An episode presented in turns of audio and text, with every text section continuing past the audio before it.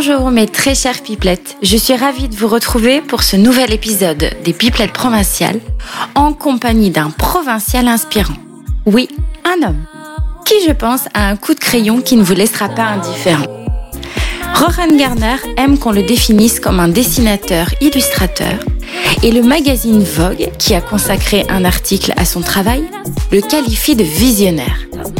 Soyez prêts à entrer dans un univers décoiffant qui oscille entre la BD et l'art contemporain. Installé dans les salons de l'Hôtel de la Reine à Nancy, nous avons échangé pendant plus d'une heure sur son enfance, son œuvre, sa vie à New York, son travail pour les plus grands magazines comme le New York Times. Je vous invite à écouter ce provincial qui tutoie les sommets de son art, tout en simplicité et en délicatesse. Allez, je vous souhaite une très bonne écoute et un bon voyage en province.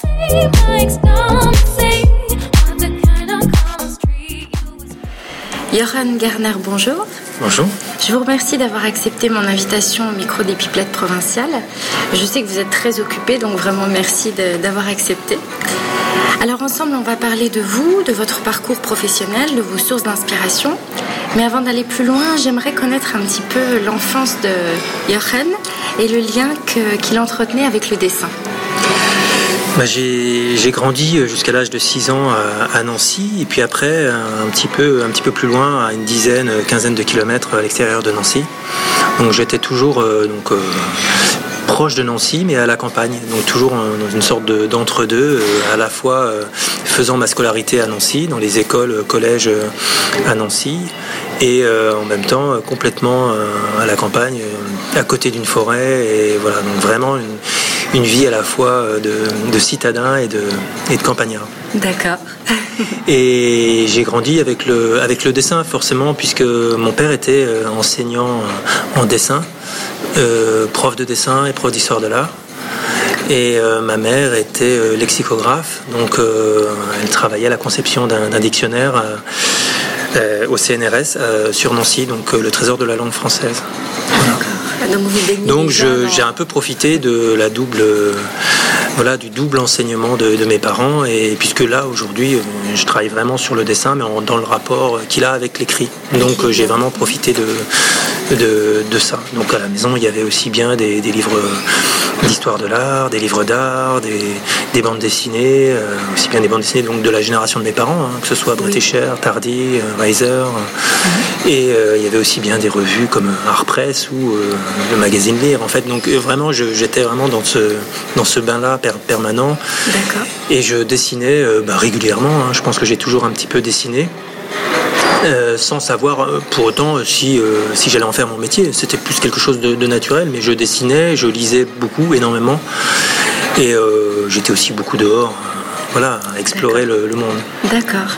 Et vous aviez déjà cette ce don Parce que pour moi, c'est un don qui se travaille, certes, mais vous avez quand même un. Bah, le, don, le don, moi j'ai un petit problème avec ça. Enfin, on, pourrait dire que c'est un, don dans la mesure où, euh, oui, c'est super tout d'un coup d'être enfant et puis d'avoir euh, euh, des parents qui font un métier qui, qui nous plaît et donc pour chaque enfant, c'est ça en fait, en fonction de du métier de ses parents, si en fait ils bénéficient et récoltent tout ça, en fait, tout ce qu'ont déjà engrangé euh, de par euh, leurs activités, leur culture, euh, de par tout ce qui est dans la maison en fait. Et donc moi j'ai grandi avec ça. Mais ceci dit, mon frère et ma sœur ont grandi dans le même, dans le même bain et n'ont pas du tout, sont pas du tout orientés dans cette voie-là. D'accord. Mais après, donc il y a ce, cette curiosité effectivement qui est, qui est déjà là. Mais après, c'est vraiment énormément de travail aussi pour, euh, pour entretenir ça, parce que c'est même un travail permanent, même après les études. Donc ça, on peut en parler, mais c'est vraiment quelque chose de... Euh, que j'ai appris euh, comme ça. Mais je pense que l'enseignement du dessin, c'est aussi savoir lire, savoir regarder les images. C'est pas que savoir bien dessiner. Voilà, c'est tout un travail autour de pas seulement la pratique du dessin, D'autant que moi, j'ai toujours refusé l'idée du, dessin le plus réaliste possible, du dessin le, mieux, le mieux fait suivant les, critères classiques. Mais euh, c'est aussi tout un travail d'apprentissage, de, savoir décrypter des images, de savoir lire un livre, de savoir comprendre euh, une affiche euh, et d'observer comment se combinent le, texte et les images. D'accord. Alors justement, vous, me parliez de, vos études. Vous êtes né donc dans les années 70, je ne me trompe pas. Vous avez intégré l'École nationale supérieure des arts de Nancy. Oui. Et en 1990, vous obtenez votre premier prix euh, au Festival d'Angoulême. Euh, en 1900, vous m'avez dit. Alors, j'ai pas la date, justement, de votre En fait, c'est quand j'étais euh, d'abord lycéen. J'ai eu un, j'ai j'ai fait un concours de, bande dessinée et j'ai eu un troisième prix dans ma catégorie d'âge. Ensuite, le deuxième prix. D'accord. Et euh, ensuite, j'ai eu le, prix national en fait ce concours de bande dessinée mais en fait je c'était la première fois que je faisais des bandes dessinées quand j'ai fait ces, ces, ces, concours là parce qu'en fait j'étais plus dans le dessin même dans le rapport au texte. Et je faisais peut-être des petites histoires avec des dessins mais c'était pas du tout de la bande dessinée. C'était plus une sorte de, de, suite d'images euh, sans forcément qu'il y ait du texte etc et euh, disons que quand j'étais enfant évidemment je lisais des bandes dessinées mais c'était pas je me destinais pas du tout à faire de la bande dessinée. Pas du tout même très tard je, je pensais pas du tout que je je ferai de la bande dessinée.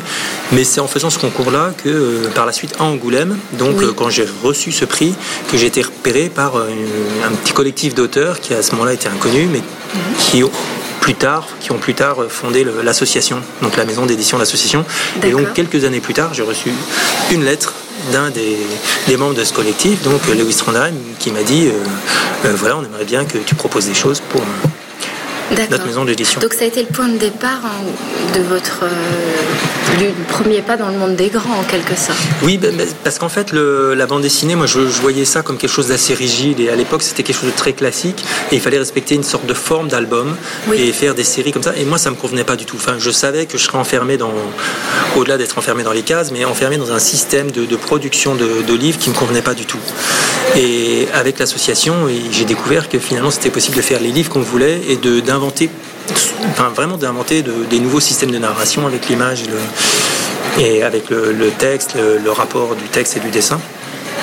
Mais euh, parallèlement, j'ai découvert, tout en étant à l'école des beaux-arts, que les applications du dessin pouvaient être infinies. En fait. oui. Voilà, aussi bien dans l'animation que euh, pour la presse, que pour des livres les affiches. Et c'est en ça qu'une école d'art est bien. C'est-à-dire qu'on on expérimente aussi les techniques, des, outils, euh, la sérigraphie, euh, euh, plein de choses. Et donc, même quand j'étais encore à l'école des Beaux-Arts, je ne sais pas du tout ce que je fais. C'est vraiment fait un peu au dernier moment. voilà, je voyais bien que j'étais quand même plus orienté vers le, vers le dessin, mais sans savoir ce que ça pourrait faire. Hein, par la suite. Alors, quelles ont été les grandes étapes de votre carrière professionnelle? Même si elle n'est pas terminée, bien sûr. Oui, mais en fait, j'ai commencé à travailler déjà euh, avec un ou deux, trois petits dessins comme ça quand j'étais étudiant. Puis euh, après, quand j'ai fait mon service militaire, en fait, j'étais dans la journée à la caserne et le soir, je faisais mes dessins. Donc, je commençais à travailler un peu pour, euh, pour Télérama, en fait, pour la presse. D'accord. Et tout au départ, en fait, le plus, le plus simple, c'est de commencer à travailler pour le, la presse jeunesse. C'est-à-dire que là, il y a énormément de titres et énormément de demandes. Donc là, c'est très simple de, de travailler.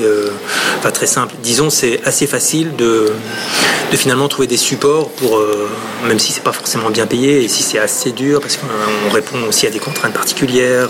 On est obligé un peu de modifier son style en fait, mais quand on travaille pour la jeunesse, il y a, euh, voilà, il y a des, formes de, contraintes avec des couleurs, des choses comme ça qu'il faut, respecter. Donc là aussi, c'est tout, tout cet apprentissage-là finalement ne se fait qu'après les études en fait, c'est-à-dire euh, savoir quel type de dessin on peut faire pour tel journal, euh, qu'il soit adulte ou, pour la jeunesse, et qu'est-ce qu'on peut faire pour, le, pour l'édition. Donc c'est uniquement en pratiquant comme ça et en faisant beaucoup de, projets comme ça qu'on arrive un petit peu à savoir euh, ce qu'on fait. Donc au départ c'était vraiment euh, édition jeunesse, presse jeunesse et puis presse nationale, donc Libération, Le Monde. et donc au départ c'était vraiment ça. Donc, je répondais surtout beaucoup à des commandes et même à des, à des projets de, livres, aussi bien pour des éditions comme des éditions euh, Nathan ou des, éditeurs euh, comme Bayard ou des, choses comme ça. Mais ça, ça, a duré pas, pas très longtemps. D'accord. Voilà. Et en fait, après, euh, j'ai fait une autre rencontre. Il y a quelqu'un qui m'a présenté donc, Olivier Douzou lors d'un salon et qui était le directeur artistique des éditions du Rouergue. Et donc là, il m'a dit voilà, qu'il serait intéressé que je, je, propose des livres. Et là aussi, j'ai découvert, comme avec l'association, une sorte de, de, liberté dans la conception de, de, de, livres pour la jeunesse, alors que là aussi, il pouvait y avoir une sorte de, rigidité, de classicisme auparavant. Et tout d'un coup, s'ouvrait aussi un nouveau champ de, possibilités, de, création. Oui. Et ça aussi, donc j'ai beaucoup apprécié ça. Donc, simultanément, je découvrais à peu près le, voilà, la liberté qu'on pouvait avoir. Donc d'abord en bande dessinée, puis après en édition jeunesse. D'accord. Voilà. Donc ça, ça s'est ça s'est un petit peu mis en place comme ça. Et puis, à force de, travailler avec ce, directeur artistique, je, à force d'expérimenter, de, voir qu'il était possible d'aller plus loin, j'ai essayé de pousser un peu plus loin les, choses et je commençais à travailler sur euh, une bande dessinée donc, de Hergé, Tintin en Amérique. Mhm. Qu'on va reparler tout à l'heure. Voilà, et donc euh, ça, ça a été encore une, autre étape en fait, euh, avec un autre éditeur et un autre fonctionnement autour du dessin. D'accord. Alors, tout à l'heure, vous évoquiez que vous aviez collaboré avec des grands journaux euh, d'information. Mhm. Vous n'avez pas évoqué le New York Times Non, car j'en étais pas encore à, ah, mon ah, séjour aux États-Unis, en fait. Après, euh, En fait, quand j'étais, euh, après mes études, je, suis parti à Paris. D'accord. parce qu'en fait, je m'étais rendu compte que c'était justement un petit peu frustrant d'être à Nancy et de finalement connaître pratiquement pas ce monde en fait, puisqu'à ce moment-là, presque tous les éditeurs, en fait, tous les, donc tous les journaux, tous mes partenaires en fait dans, le travail étaient à Paris. Ah oui. Et euh, je les connaissais pas, donc uniquement par le téléphone ou le fax à l'époque. Et euh, du coup, je me suis dit que ça serait quand même bien d'être à Paris pour faire connaissance en fait. Oui, oui. Et donc ça c'est, j'ai déménagé à Paris. Vous aviez quel âge à l'époque? Alors à l'époque, j'avais 24 ans en fait. Euh, D'accord. donc c'était 24-25 ans. Et, donc je suis resté à Paris pendant un an ou deux ans où là j'ai rencontré plein, plein de gens, j'ai appris à connaître, à, rencontrer les, rédactions. Et donc ça, ça c'est important en fait pour voir comment ça fonctionne et puis pour faire connaissance avec pas des collègues, puisqu'en fait on est chacun chez soi, mais voir un peu quels sont les autres dessinateurs de notre génération ou de la génération Oui. Et donc ça c'est assez important en fait pour un peu euh, cimenter les, contacts. c'est vrai créer un réseau aussi. Mais je, les avais, oui voilà, mais je les avais, j'avais tellement euh, finalement créé ce réseau, il s'était formé tellement naturellement finalement que mhm. j'ai rencontré très vite des gens euh, très intéressants qui m'ont trouvé un appartement donc à Paris, qui m'ont et donc notamment aussi donc un dessinateur qui s'appelait Thierry Martin et, et qui avait un agent aux États-Unis. Et il m'a dit, hein, voilà, ça serait bien que tu travailles avec cette, agence aux États-Unis, elle est vraiment très bien. Mhm. Et du coup, je suis entré en contact avec elle, elle a bien voulu me prendre dans son équipe. Et simultanément, enfin quelques deux trois mois plus tard, je me suis dit que ça serait bien d'aller à New York. Donc je suis parti à New York avec euh, avec une amie, euh, mais tout en disant à, mon agent voilà, je vais venir à New York. Est-ce que vous savez comment on pourrait être euh, trouver un appartement. Et en fait, euh, après, elle me dit je vous en ai trouvé un. Et c'était son appartement. Elle, elle, louait un appartement, donc c'était bah, double chance. voilà, un, grand, un relativement grand appartement pour, pour New York, pas cher, dans un quartier assez chic. Ah, donc c'était vraiment euh, incroyable. C'est-à-dire que là, tout d'un coup, et puis j'avais aussi obtenu une bourse du Centre national du livre pour faire un, un livre euh, qui était en lien justement avec l'idée de voyage et avec justement ce, séjour à New York. Donc euh, j'obtenais aussi par la suite, au-delà du visa de tourisme, un visa de travail qui permettait de, rester plus longtemps que les six mois ou quatre mois, je ne sais plus quel était le nombre de mois possible pour euh, le visa de tourisme. Mais donc j'avais tout résolu d'un coup, à la fois la possibilité d'avoir un appartement, de pouvoir vivre dans cet appartement en le payant, c'est-à-dire que mon agent me trouvait du travail à, New York ou aux États-Unis avec des magazines. voilà, donc c'était euh, c'était vraiment c'était une année formidable parce qu'en ah plus euh, j'ai travaillé peut-être que la moitié du, temps puisque le reste du temps je parcourais New York pour découvrir la ville puisque ça faisait aussi partie de mon travail mais c'était des rencontres, c'était des fêtes, c'était ah rencontrer d'autres dessinateurs du monde entier qui travaillaient à New York euh, et que je connais toujours aujourd'hui en fait mais qui sont un peu disséminés dans, le monde parce qu'en fait New York c'est une ville où on arrive, où on repart quel que soit le, statut social, quel que soit le métier en fait je pense.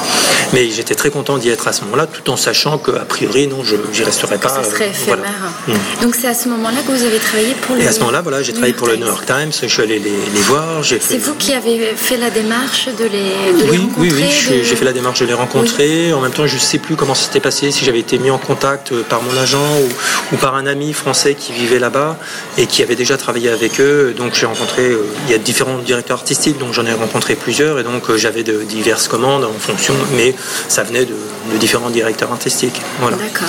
Donc je travaillais pour le Wall Street Journal aussi, mais surtout pour le New York Times en fait.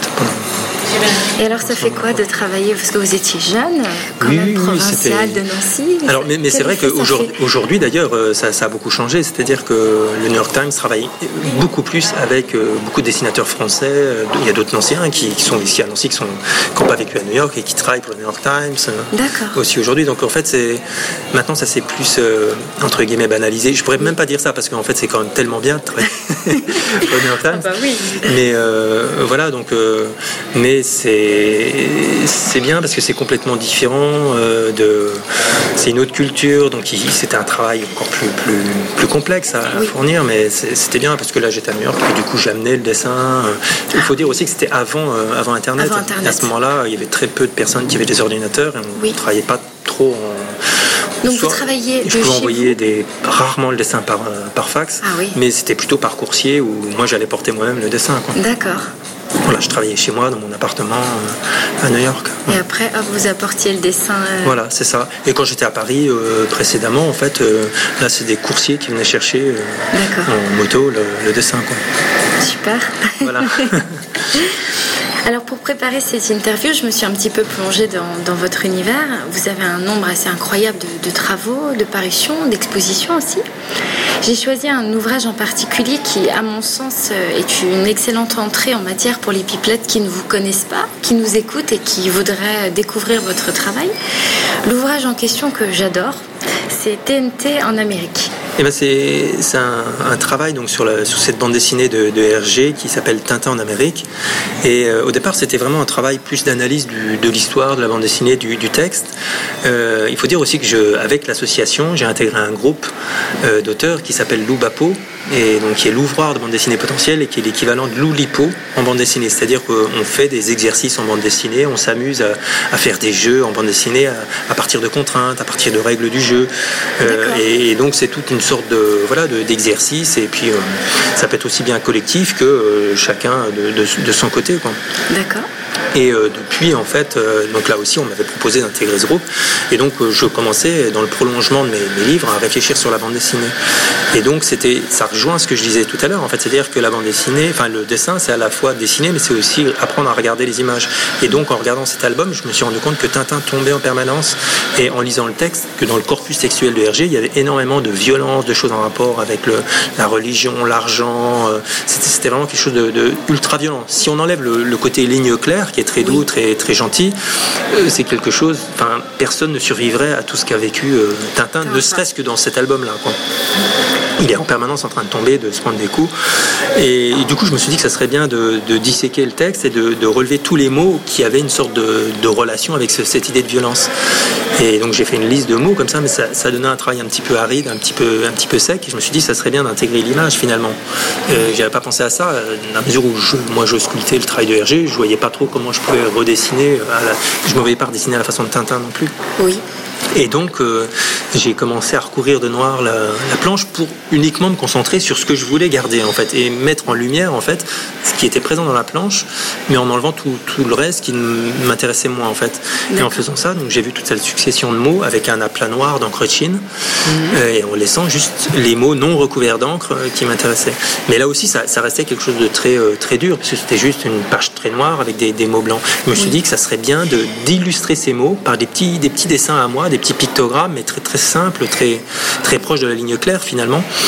Et- mais en les dessinant sur la planche elle-même et en utilisant la couleur de Hergé. Donc euh, voilà, je tournais autour d'un- d'une zone de couleur qui m'intéressait en essayant de dessiner un petit motif euh, très simple en relation avec À le mot. l'intérieur d'un dessin de Hergé. Voilà, c'est ça, mais sans couleur. jamais voir le trait de Hergé, qui est la propriété de Hergé. Donc là, finalement, je, je jouais, et en plus, comme la, la fondation Moulinsart, qui gère donc l'héritage de Hergé et qui est très procédurière, comme ça, le- pour moi, c'était encore plus intéressant, parce que je jouais un petit peu avec le feu et j'essayais de m'approcher le plus possible du bord de- Ah oui. du précipice sans, sans Oui. y tomber. Quoi sans euh, pouvoir avoir de problèmes juridiques euh, après. Et, et donc ça a donné lieu à, à 62 planches, donc l'intégralité d'un album euh, complètement recouvert de noir, avec mais justement des petits éclats de couleurs les uns à côté des autres. Du coup, ça donnait un truc un petit peu ludique, comme des petites lumières qui clignotent dans la nuit. Oui. Et finalement, en mettant toutes les planches les unes à côté des autres, euh, avoir finalement un paysage euh, presque un, paysage américain, euh, par exemple de Los Angeles, vu d'une colline, euh, avec toutes des petites lumières. Voilà. Donc je rejoignais un petit peu le, côté américain et en fait je traitais simultanément de la ligne claire, donc qui est belle, simple, propre, lisse en apparence, mais violente de manière sous-jacente dans, dans ce qu'elle raconte. Et donc simultanément, je parlais aussi de l'Amérique qui peut être perçu comme ça aussi, c'est-à-dire quelque chose, voilà, plein de lumière, de strass, de stars, de, de paillettes, euh, l'argent, la richesse, etc. Et en même temps, c'est une société ultra violente aussi. Et donc, c'était une sorte de parallèle. Et j'ai fait ce travail-là en, en 2001. Et bah, par le hasard de, l'histoire, euh, il y a eu simultanément les attentats du 11 septembre, mais quand mon livre est, paru en janvier 2002, euh, on a cru que ça pouvait être une sorte de, de, réponse. Oui, voilà. De, et alors effectivement que dans les mots que j'avais sélectionnés dans le texte de Hergé, il y avait les mots attentat, terrorisme, etc. vu. Oui, oui, voilà, c'est ça. Donc c'était complètement fou, quoi. De... Mais et, que cet album-là, l'album de Hergé date de 1932, 33. Oui. Je, souvenir, quoi. Donc euh, oui, c'était bien antérieur, mais du coup ça parlait d'un état de la société américaine à l'époque qui pouvait finalement trouver une sorte de reflet dans l'époque contemporaine. Qui se transposait très bien euh, voilà, au XXIe siècle. Et donc le titre est devenu TNT en Amérique.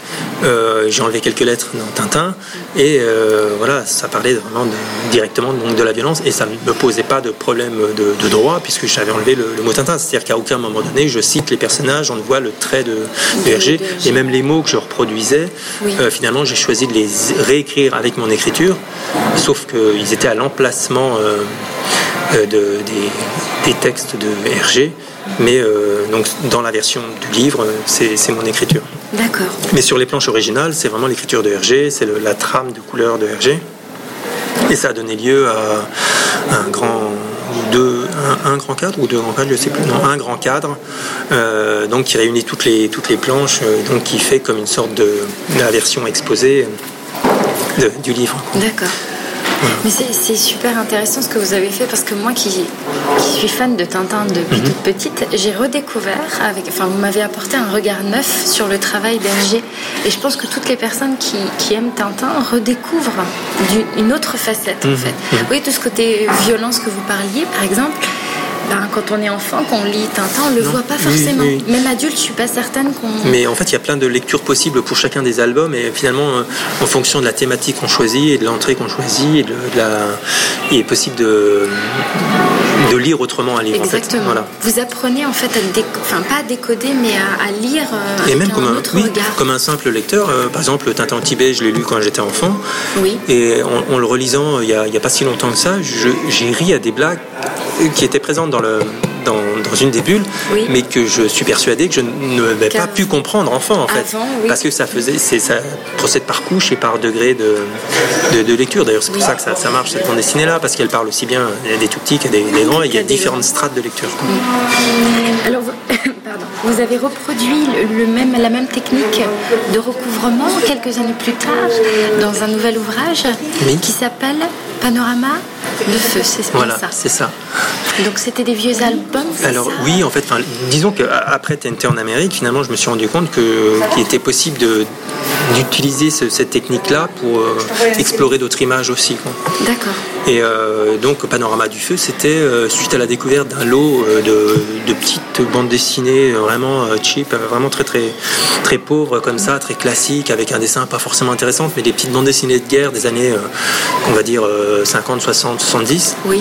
Et c'est des petits formats avec à chaque fois des titres différents, des petits dos carrés, mais c'était des, des, livres qu'on, presque qu'on lisait puis qu'on jetait une fois qu'on les, avait lus. C'est un papier de très mauvaise qualité à l'intérieur. Ils m'ont dessiné en noir et blanc, principalement de, récits de soit de cowboys, soit de, de, guerre, de la Seconde Guerre mondiale en fait. Et, euh, et donc euh, je me suis aperçu qu'en couverture de ces, de ces petites bandes dessinées, donc la couverture est en couleur, c'était quasiment presque tout le temps des explosions. Et avec des, des explosions, des, des, rafales, etc. Et là, donc mon, mon, travail était justement à nouveau sur la violence, mais sur le, vraiment sur la notion de feu et de, voilà, de, d'explosion. Euh, euh, donc, et la typographie de, des titres de ces petites bandes dessinées-là était magnifique aussi et restituait vraiment l'idée d'une époque en fait. Et donc j'ai gardé ce côté typographique, mais j'ai recouvert tout, le reste et en dessinant aussi des, le contour des, flammes, en redessinant mes propres pictogrammes, mais en, gardant à découvert le, toute la matière feu en fait de, de ces petits livrets. D'accord. Alors vous étiez euh, au mois de septembre au cœur de la rentrée littéraire, puisque mhm. vous avez paru, enfin, est paru le livre Repère. Donc c'est un recueil de 2000 dessins, c'est bien ça? Oui, c'est 2000, euh, c'est approximatif, mais c'est des petits dessins parce qu'en fait c'est des planches euh, que je peux faire en fait depuis trois ans pour le magazine Le 1. D'accord, trois ans. Et c'est là aussi c'est vraiment c'est super intéressant parce que c'est eux qui sont venus vers moi pour me proposer de d'illustrer une rubrique qui est toutes les semaines dans ce, dans ce journal, qui est un journal qui a une thématique vraiment euh, euh, nouvelle chaque, chaque, semaine en fait. Euh, voilà, sur tel sujet d'actualité. Et du coup, je reçois le texte avec les, je sais pas, entre 12 et 15 notions différentes. Mhm. Et soit par rapport à des chiffres, par rapport à des dates, par rapport à des, des événements. Et je dois les, les, illustrer pour, que, pour les mettre en lumière, pour le, les animer, pour donner quelque chose un petit peu plus plus drôle en fait à, ces, chiffres-là. Le sujet, d'accord. Et du coup, au bout de trois ans, euh, voilà, ils ont dit que ce serait bien de faire un, livre avec ça, et du coup, ils sont rentrés en contact avec les éditions Casterman. Mm. Et euh, ce livre-là restitue donc c'est, euh, je crois, il y a 117 planches dans, ce livre-là, donc sur quasi, il y en a peut-être 10 qui manquent, mais quasi toutes les planches que j'ai pu faire pour ce journal. Qu'est-ce que le dessin, justement, selon vous, apporte à l'actualité? Est-ce que c'est une plus-value pour sa compréhension, pour son, son analyse ben, Oui, en fait, je pense que c'est, euh, ça fait partie du, justement de la maquette et de, de l'équilibre qui peut se faire entre un texte mhm. et, et des images aussi bien photographiques que dessinées. Donc, ce qui est intéressant, c'est quand il y a cet équilibre-là qui est tout à fait, comment dire, juste en fait. C'est-à-dire qu'un euh, journal qui ne serait qu'avec du texte, qui serait très aride, c'est assez difficile à lire en fait, comme, certains journaux. Euh, mais de plus en plus, à une époque, le monde avait, à part son dessin principal, n'avait qu'un seul dessin. Mais euh, donc c'était plus dur à, lire et il y a un jeu avec la typographie, il y a un jeu avec les photos. Et donc là, le dessin, il vient comme une sorte de ponctuation. Et en plus, comme moi, j'ai un dessin qui a parfois proche de la typographie parce que j'aime aussi dessiner les lettres et donc il y a cet amour vraiment du dessin de la lettre, des titres. Et je, c'est un vrai régal en fait parce que je, et, ma rubrique est assez haute en fait et dans, dans la page du, journal puisque c'est aussi un journal qui se déplie en fait donc qui est à la fin une affiche mais c'est euh, c'est une sorte de maquette dans la maquette. C'est-à-dire que je dois combiner un petit peu la position de mes petits textes avec le dessin et que tout soit euh, parfaitement équilibré voilà. c'est ça qui est pas tout d'un coup un grand blanc ou qui est pas tout d'un coup un, dessin qui fait 10 euh, par 10 cm et puis tous les autres de 1 par 1 cm donc c'est une sorte de travail d'équilibriste et de, et de, voilà, de journal dans le journal. D'accord. Ça vous prend combien de temps pour faire un dessin? Par exemple pour, le, pour ce magasin ben Là, pour ce, ce, journal, ça me prend euh, deux bonnes journées en fait, parce qu'il y a le travail de recherche en fait des, des images. Il y a le, ça demande beaucoup de documentation iconographique. Euh, il y a les idées à trouver, il y a le, le, crayonné, donc faire toute la planche, soumettre le crayonné, et puis après donc euh, attendre la validation, avoir la validation, et donc après écrire à la main tout, le, texte, puis dessiner l'ensemble des, dessins. Donc euh, ça prend deux, bonnes journées. D'accord. Vous travaillez sur tablette? Parce que j'ai rencontré une illustratrice il y a quelques semaines où justement elle m'avait expliqué tout le système mhm. avec la tablette. Euh. Non, je travaille pas du J'ai essayé une fois et puis je n'y arrivais pas du tout. Oui. Et, du coup, non, j'ai pas, même pas besoin de, tablette en fait. Donc euh, tout se fait à la main en fait. Papier, crayon. Crayon, papier. Après je scanne évidemment et parfois je peux mettre en, en couleur, mais c'est une mise en couleur très sommaire. C'est-à-dire que moi, souvent, je et je préfère les dessins en noir et blanc. Donc, euh, quand il y a de la couleur, c'est vraiment quelque chose de très, euh, très, très léger. D'accord. Mais j'ai pu avoir des bandes dessinées mises en couleur, mais là, à ce moment-là, c'est un coloriste qui travaille suivant mes, mes indications. En fonction de vos, d'accord, vos indications. Alors justement, quelle est la journée type d'un dessinateur-auteur Qu'est-ce que vous faites? Voilà. bon, Il faut dire aussi que j'ai des enfants, donc euh, il y a aussi s'occuper des, enfants, et les conduire à, l'école. Mais grosso modo, la journée type, déjà, si je me levais très très tôt, euh, j'adorerais, je pense, travailler très tôt le matin. Oui. Mais comme euh, je ne le soir, je ne suis pas assez content de ma, journée, que je retravaille toujours le soir. Et j'ai du mal à me réveiller très tôt le matin. Ah oui, voilà. Sûr. Mais donc, grosso modo, c'est 9h, 9h midi, je fais une petite pause d'une heure au milieu de journée. D'accord. Et après, je travaille jusque 5h30, 6h. Et après, je, je reprends le travail à 21h jusque 11h minuit. Ah, c'est, des voilà, donc c'est des grosses journées. Donc c'est des, il faut quand même énormément travailler, je pense, pour, euh, oui. pour euh, arriver à répondre à toutes les, commandes, ou, même si on n'a pas des commandes, c'est-à-dire euh, construire soi-même ses propres projets. C'est là aussi l'intérêt de ce, genre de travail, c'est-à-dire que quand on n'a pas de commandes, bah, finalement, l'avantage qu'on a par rapport à, je sais pas, un, un acteur, par rapport à quelqu'un qui est dépendant des autres en fait pour travailler ou par rapport à un graphiste. Oui. Euh, c'est que nous-mêmes on peut travailler sur des projets sur des projets de livres, sur des projets. Euh, et donc il y a toujours une sorte d'équilibre entre nos travaux personnels et puis les travaux de commande. D'accord. Et donc là, moi j'ai essayé de, trouver cet équilibre-là et que ça soit. avant il y avait beaucoup de commandes, évidemment, beaucoup plus de commandes. Et, mais aujourd'hui, j'arrive plus à, travailler, à trouver du temps pour mon propre travail. Pour votre propre. Mais qui est à la fois sur les projets d'édition et sur les projets d'exposition. D'accord. Oui, c'est vrai que vous exposez beaucoup. Alors j'ai vu jusqu'à Moscou. Vous êtes à l'exposition. Ah oui, oui, au musée d'art moderne de Moscou. Mais, d'ailleurs pour TNT en Amérique. D'accord. Qui était montré. C'était pour TNT. Oui, oui. Est-ce que vous, avez, vous aviez, quand vous avez démarré, des, mentors ou des, sources d'inspiration?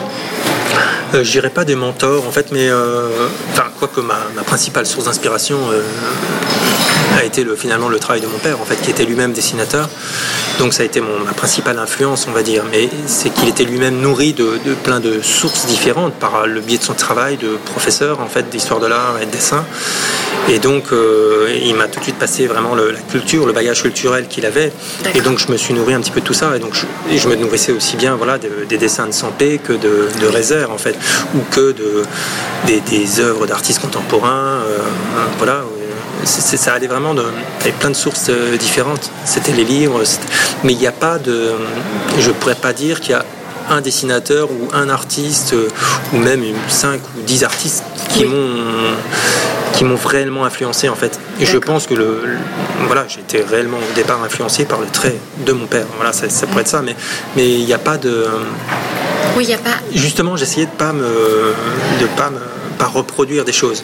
Et j'aimais pas du tout, même euh, quand j'étais au collège, euh, voir d'autres enfants en fait qui dessinaient à la manière de Gottlieb ou à la manière de ça je, je supportais pas en fait enfin je, je n'arrivais pas pour moi il n'y avait pas de j'ai toujours placé ça sur le, domaine de la découverte et de l'aventure. Et donc, euh, pour moi, reproduire des choses qui existaient déjà, ça ne me convenait pas, du tout. Non, c'était pas intéressant. Mais on le sent encore aujourd'hui dans votre travail. Je veux dire, vous, vous avez votre propre monde à vous, vous créez mhm. vos mondes.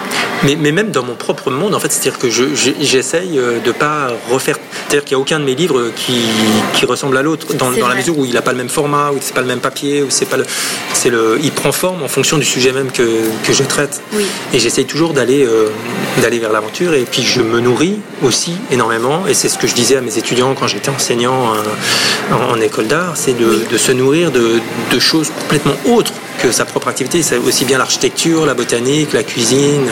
Oui, être très ouvert à tout ce qui. Voilà, parce que ça, ça peut nourrir notre propre travail sans, sans tout d'un coup devenir cuisinier, architecte ou, ou, jardinier. Mais, mais c'était vraiment euh, ça, ça, des choses qui n'ont rien à voir, même les mathématiques ou la poésie, ou, mm. vont nourrir euh, son, notre propre travail. Quoi.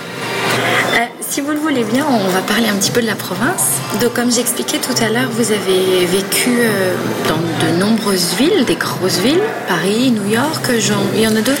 Lille aussi. D'accord. J'ai vécu à Paris après New York aussi, et donc à Lille, voilà. Et alors finalement, vous, êtes de retour dans votre ville natale, qui est Nancy. Euh, qu'est-ce qui, qui a fait que vous êtes venu euh, vous réinstaller en province. Euh, Alors c'est pour multiples raisons, à la fois l'envie tout d'un coup d'être oui, peut-être proche de la famille, mais aussi proche des amis qui étaient restés là et qui étaient toujours présents. Et puis euh, cette idée aussi peut-être de, de s'isoler, fait finalement paradoxalement euh, dans un endroit qu'on connaît, mais finalement là aujourd'hui je me rends compte que mes amis à Nancy, je les vois finalement pas si souvent que ça et que je vois presque plus souvent ceux que j'ai à Paris ou les, mes contacts euh, à Paris. D'accord. Parce que je bouge beaucoup euh, comme ça. Donc, euh, il y a toujours cette idée de, recherche quand même de, l'isolement. Et moi, j'ai pas du tout ce, cette envie d'être, de faire tous les vernissages, d'être présent partout. Et j'ai plutôt tendance à me, au maximum me faire oublier. D'accord. Plus, plus euh, je suis dans cette situation-là, plus pour moi, j'arrive à mieux, à mieux travailler. D'accord. Donc, mais après, on peut très bien vivre à New York et, rester dans une sorte de. Dans sa bulle. En fait, c'est plus être dans une situation d'observation que, d'être dans une situation vraiment de, de contact et d'être toujours à rechercher des nouveaux. Euh, contacts. J'ai aussi l'impression que plus on est sincère dans son propre travail, plus euh, euh, finalement on peut faire confiance aux autres pour venir à nous. Et je, depuis longtemps, j'ai laissé tomber cette idée de de faire des dossiers, de demander des choses aux autres et de, de, chercher à travailler avec telle ou telle personne parce que la plupart du temps ça ne marche pas. C'est-à-dire que même, même si c'est des gens avec qui on se dit que ça va, ça va pouvoir marcher, peut-être par rapport à des centres d'intérêt qui pourraient être euh, euh, communs, plus euh, finalement on se trompe et finalement je me rends compte que ça ne fonctionne pas. Donc en fait il faut vraiment faire confiance en son propre travail pour être lui-même le, le, la vitrine en fait et le, de, de ce qu'on peut faire. Et aujourd'hui c'est tellement plus facile aussi avec Internet, avec le, euh, avec les et par rapport aux artistes. Euh, en tant que dessinateur, j'ai la chance de pouvoir éditer des livres et donc que les livres servent de même d'être présents dans les journaux et que ça serve de, vitrine finalement pour mon propre travail. Alors que par exemple pour un artiste, c'est beaucoup plus difficile d'arriver à communiquer sur son propre travail. Et moi-même, en étant à moitié artiste, je sais bien que ce qui ne sera pas vu par des gens euh, dans telle ou telle exposition que je peux avoir en ce moment à tel endroit, eh ben ça ne sera pas, ça sera vu euh, par personne d'autre en fait. Enfin, ceux qui ne seront pas allés dans ce lieu-là ne le, ne le verront plus jamais. quoi.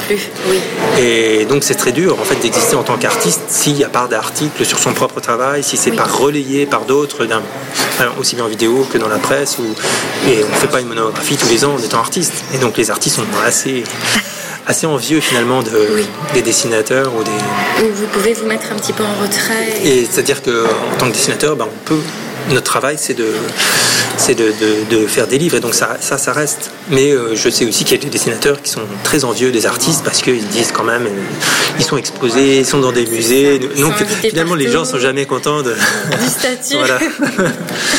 Il y, a des choses qui vous ont manqué quand vous étiez euh, à Paris ou à New York euh? À Paris, euh, j'étais toujours très content de quitter Paris et de. c'est plus. Enfin, j'aime beaucoup Paris comme ça, quoi, mais il y a un côté un peu étouffant et, et mm, voilà, un peu gris comme ça qui m'a toujours un peu oppressé. Il y a une sorte de. J'aime bien la ville comme ça, mais je, vois plus les, les, côtés négatifs de la ville qu'en étant, en y vivant que. Oui. Voilà. Alors que finalement, paradoxalement, en étant à New York, j'avais, j'ai pas senti ça. J'ai beaucoup plus, enfin, aussi bien à Paris, je sentais le, stress, les gens énervés, qu'à New York, je sentais pas du tout, ça, et ça se transformait plutôt en une sorte d'énergie positive. Et c'était plutôt quelque chose de, oui, il y a quelque chose de, magique dans, cette ville qui, alors que c'est une ville qui est basée sur le, sur les mêmes rapports de classe, hein, très difficile, quoi, comme Paris. Et donc, euh, mais euh, il y avait une sorte, voilà, à New York oui, oui, énormément, beaucoup mieux, beaucoup plus libre et beaucoup plus. Euh, j'avais presque l'impression de respirer mieux, quoi. C'est incroyable, mais c'était, il y avait une énergie, une lumière complètement différente, voilà. Alors que Paris, je vois ça comme dans une lumière, dans des teintes plus grises, quoi. Alors que New York, c'est quelque chose de beaucoup plus beaucoup plus lumineux, beaucoup plus. Et puis l'architecture était beaucoup plus stimulante pour moi. Et c'est aussi pour ça qu'après, en, en revenant en France, enfin, ça s'est fait un peu par accident, mais j'ai découvert la ville de Lille. Et la ville de Lille est en fait avec des maisons, des briques, et il y a aussi un rapport justement un peu à. Je retrouve un petit peu de New York en fait dans cette ville, et c'est pour ça que ça, je m'étais installé aussi. D'accord. Et vous comptez euh, rester sur Nancy?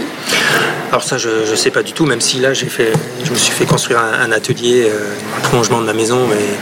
Et, je, me dis que finalement, j'accepterais de partir de Nancy si je trouvais un autre endroit qui me plaise avec un atelier aussi. À côté. voilà, un espace de, travail aussi bien. Mais oui, effectivement, je pourrais partir euh, très bien, mais à ce moment-là, ça pourrait être pour aller à l'étranger, en Allemagne ou, ou ailleurs. Oui, ça serait tout à fait possible. Alors qu'est-ce qu'on peut vous souhaiter euh, dans votre carrière professionnelle pour l'avenir?